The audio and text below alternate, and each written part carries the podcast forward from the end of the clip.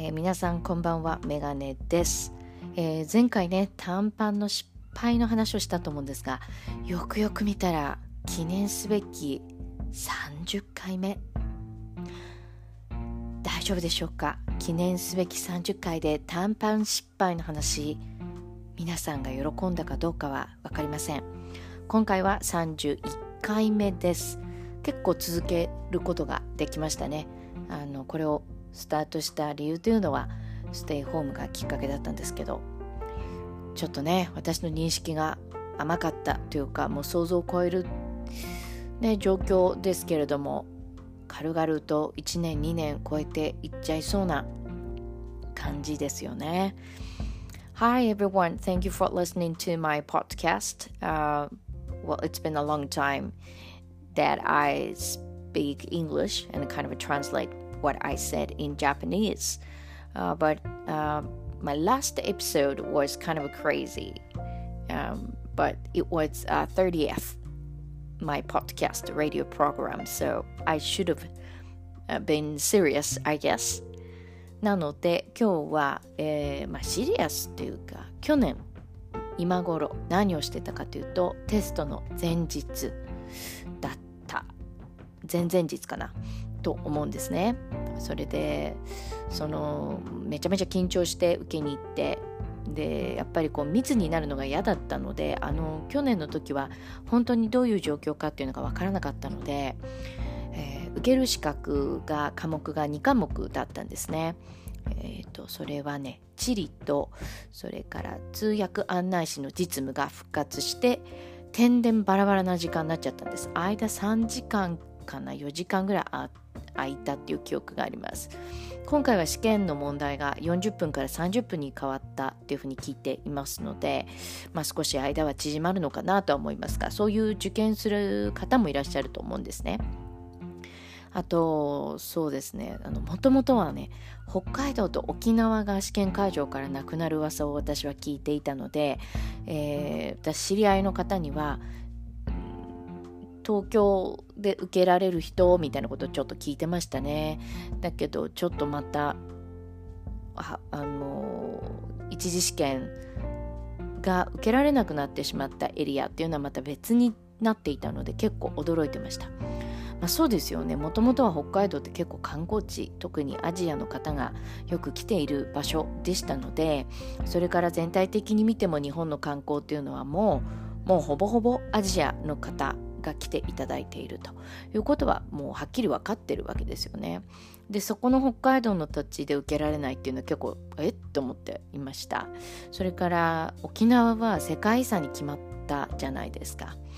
ね、北海道も、えー、東北も含め、えー、縄文時代のね、えー、縄文時代に関わる文化を残してきたということで、世界遺産に決まったという年でもありますからその2つを思いっきり話すっていうのはなかなかやっぱり勇気があることですよね。ですからおそらく残ったんじゃないかなというふうには思っておりますが、えー、去年の今頃はねもうある程度勉強したという自負がありました。なので残り2日間で何をしたらいいかも分かんなくなっちゃってあの何したかな。もうウクレレ弾いちゃいましたねなんか。ね何やってんだろう。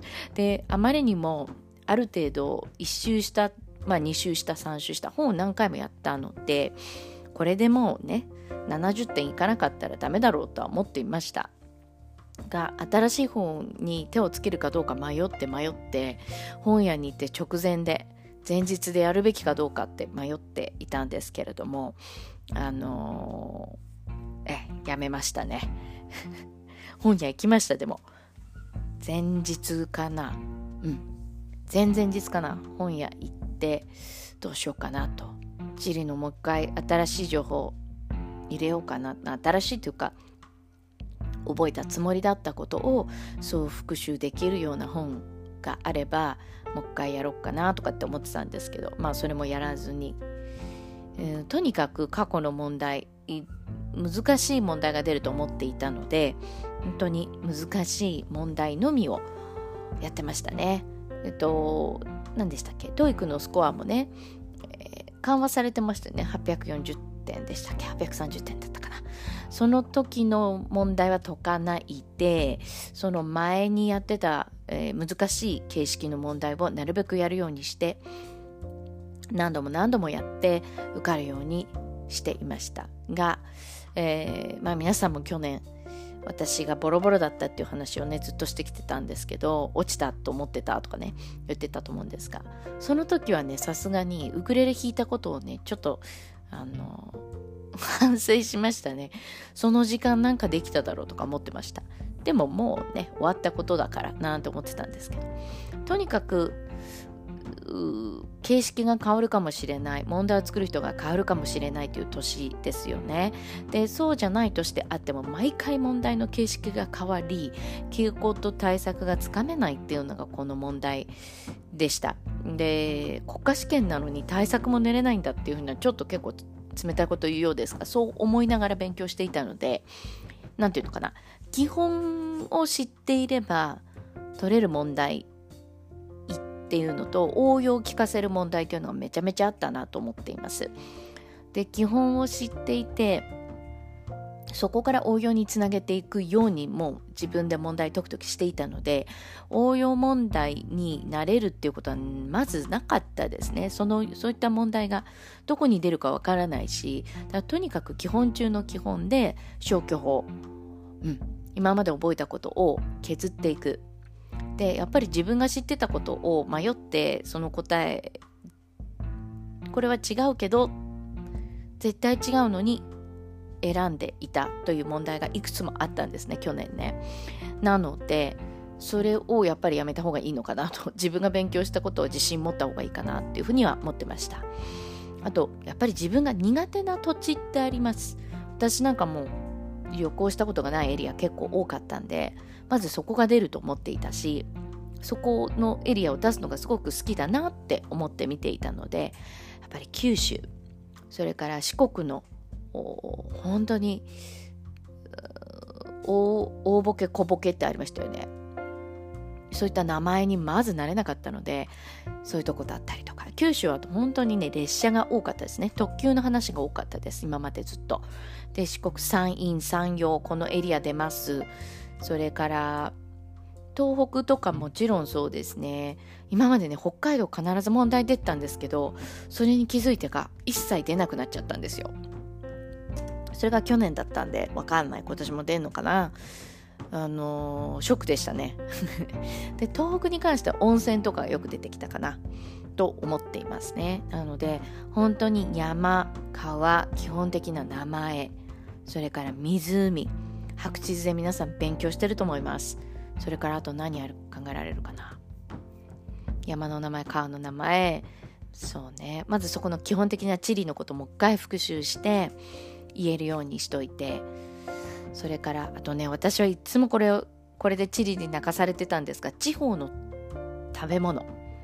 これで毎回点数落としてましたね。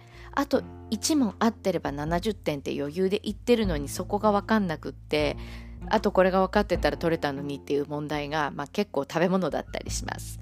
なので東北地方のなんかのね食べ物は気をつけた方がいいかなと思います。で、ね、去年はね秋田といえばきりたんぽとかじゃないですか。そうじゃないもう男鹿半島のえー、っと石焼き高って出たんですよ。もうそんなの 書いてあったっけなみたいなそういうのがありましたからうーん何て言うかな基本を知ってればそれを残して消去法でできたっていうのは今思って大反省をしています。これは本当に地理に関することですね。歴史に関することはね、私はやっぱりおすすめしたいのは NHK の高校講座で歴史の番組がアーカイブされていると思うので、これを必ず見ていただきたいと思います。私、歴史ほんとダメだったのに、ああの、結構あっという間に歴史、あの、スコア結構取れて嬉しいなと思うことがありました。よく取れたねってみんなに 言われる年にあの合格していた科目でしたのでこれは自信があります。やっぱり基本的なこととあと理由を述べているので応用問題に対応しやすいっていうのがこの高校講座の歴史の番組の特徴だと思っています。わかんないけどまだ残ってるか。高橋秀樹さんねすごいわかりやすかったですよ。今はまたバージョン変わってるかもしれないんですけどやっぱり NHK さんなんでしっかり調べてそこに取材まで行っているので嘘言えないですよね。だからあの目で見て覚えるということができたと思っています。もちろん私はあの某有名な無料で講座をやってくださっているところもおすすめでありますしプリントもあの私も活用させていただいたんですけど直前にしては結構量が多くて焦る量だったんですよね。で直前セミナーとかもえっと20分の問題の試験はいいかなと思います。で地理とか歴史に直前でやると結構やんなくちゃいけないこと増えるなと思って焦っちゃうのでうんもしかしたら地理や歴史はしっかり勉強してきている人であれば自分が勉強してきたことを復習なさった方がいいんではないかなというふうに私は思っています。やっぱり前も言いましたけど目をつけられてる先生だと思うんですよ。問題を作る人から見たらね。必ず出ますって言った問題出ないんですよ。残念ながらやっぱりそれだけ目をつけられてる。それだけやっぱりいいとこついてる先生なんだと思うんですね。で別にその方を否定するわけでも何一つでもなく本当に素晴らしい教材作ってる方なので私みたいに焦っちゃうタイプは、えー、実技とか一般教養とかそういった問題が直前セミナーを本当に役に立った。それから本当に出たと思っているのでおすすめです。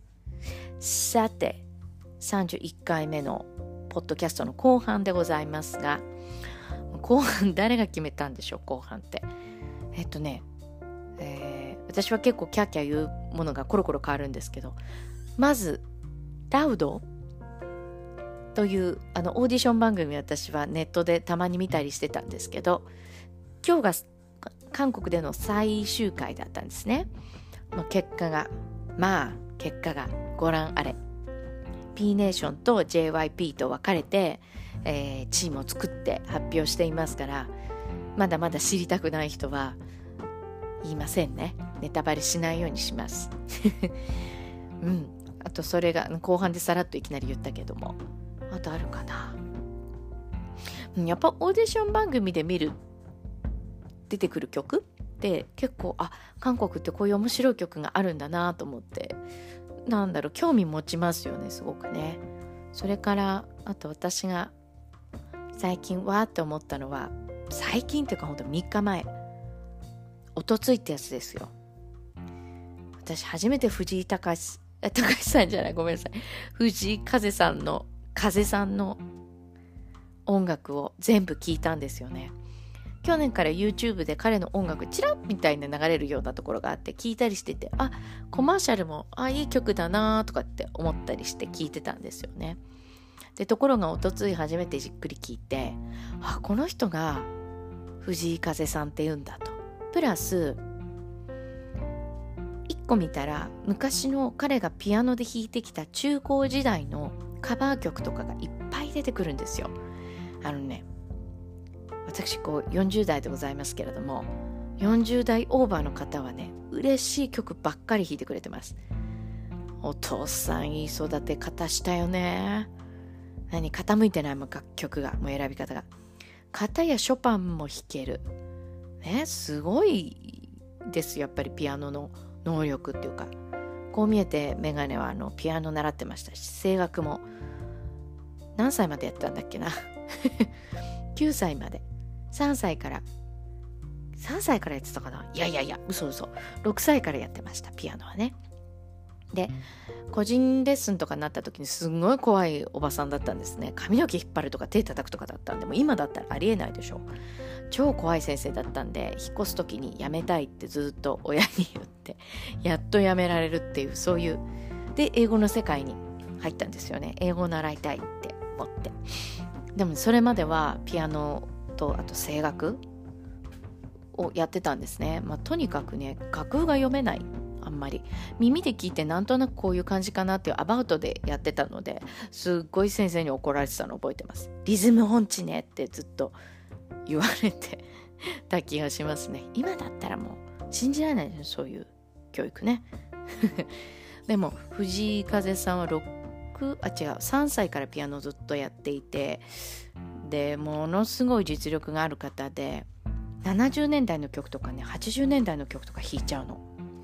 で洋楽もすごくうまくて、まあ、英語関係の仕事をしてるからねなんか申し訳ないけどやっぱり聞いちゃうじゃないですか。発音ってどうなの？とか彼の英語はどうなの？とかって。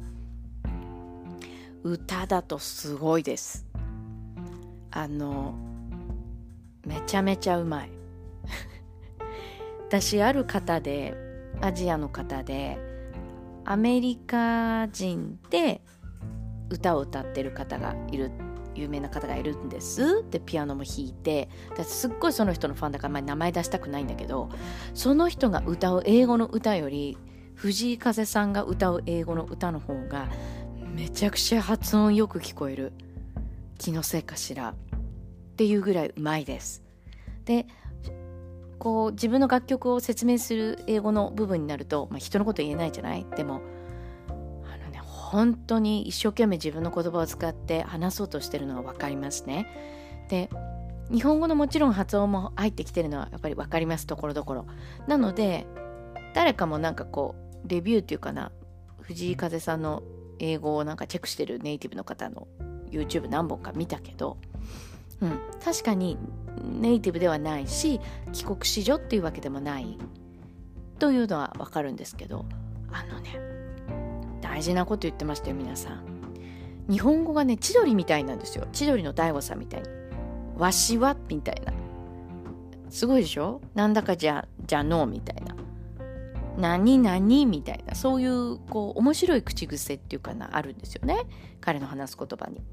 なんか配信とか、えー、ライブでリクエストやってその場で弾いちゃうんですね鍵盤でね。ちょっと見てみてください。その時にすごい彼の日本語がバンバン出てくるので英語との差がすごいね。歌との差がね。すごい岡山の出身だそうでだから岡山県出身の千鳥の喋り方にちょっと近いはるかに近いっていう感じがします。うん。いやーそうそうそう。いいこと言ってたのが自分の日本語もそんなすごくないから失うものがないと。だから恥もプライドも捨てて一生懸命練習してるって言った時にはあっと私ちょっと足りてなかったかもと思いましたねものすごく学ぶ立場としてはいい言葉をもらった気がしますね I think I really wanted to tell you about yeah I haven't translated about what I have said. I'm sorry. Uh, the first part was actually how I spent time last year now because last year I took that uh, national licensed tour guide test. So last year was about two days before the test. Uh, I explained at what I did exactly. So I was thinking about getting a new book to study about geography of Japan. So I went to a bookstore in Japan, bookstore, uh, but I kind of gave up buying it just to review what I what I learned. And also, I just went crazy. I just played the ukulele, I remember. yeah, and then the second part, I was talking about uh, Loud. That's the audition program's name in South Korea. I was watching on the internet, so I knew the result because today was the uh, last episode of Loud. But I think some uh, Japanese people are following that Japanese styled TV programs. I think internet streaming so that I wouldn't say the answer. I wouldn't say that the result, what happened to them. So I would like to watch it. And the, the third part was I talked about Fuji Kaze. Um, uh, three days ago, I was able to listen to his music for the first time. I listened to his song on the TV because that was used for the car commercial. But um, I haven't listened to his music, one song, whole song. So, and then I listened to it. I was quite surprised. I really liked his song, um, but I didn't know who he was. And then I realized that um, he used to play and uploaded lots of YouTube videos since he was junior high school, high school, until he made a debut. And after he made a debut actually he also uploaded his video or comments and so on. And i was talking about his english too. His english is pretty good especially when he sings uh, an english songs. Amazingly he plays the piano and a keyboard and he arranged the original song but it was really really good for example um, na na na na shake it, shake it, shake it, shake it off, shake it off, right? He changed it into jazz version that is amazing, and also alone again, naturally, right? Just like the original song, he definitely copied the sound. I can tell, and when he speaks English to talk about his music video, he tries to use his own words so that I understand he doesn't really memorize what he wants to say, but he uses pretty challenging word. He talks about um, uh, enlightenment in himself, right? And which is pretty difficult to talk about in English and in Japanese as well. I can't say that in Japanese, so I think his English level is quite good. That's what I said um, in Japanese, right? Um, I hope that you enjoyed today's uh, podcast program because I haven't used my English on the podcast. I, I was a bit tired of. Um, studying English for a while, but I try to speak and I try to study. And uh, well, well, I hope I can try that um, as soon as possible for the next podcast program. ね、次にはなるべく早く次のポッドキャストのプログラムをアップデートできたらいいと思っていてなぜかっていうと私今回この休みの間にウェビナーっていうんですかね、セミナー、ウェブでやるセミナーっていうのを初めてやってみて、挑戦してみて、いろんなことを学んだので、そして体験したので、そんなことを皆さんとシェアしながら、ね、いきたいと思います。もちろんそれは、あの、英語のレッスンだったんですけれども、至らぬところもあり、いろいろまだまだ学ぶことがあるんだなと経験しました。はい。今日はここまでにしましょう。I hope uh, this podcast will help you. Uh, those who, for those who are going to take that uh, Tsuyaka Anaishi test, the national uh, tour guide test. Right. Hope that you will do a great work, and uh, you can apply right until 18th of August. So, yeah. Well, let's have a good time. All right. Thank you.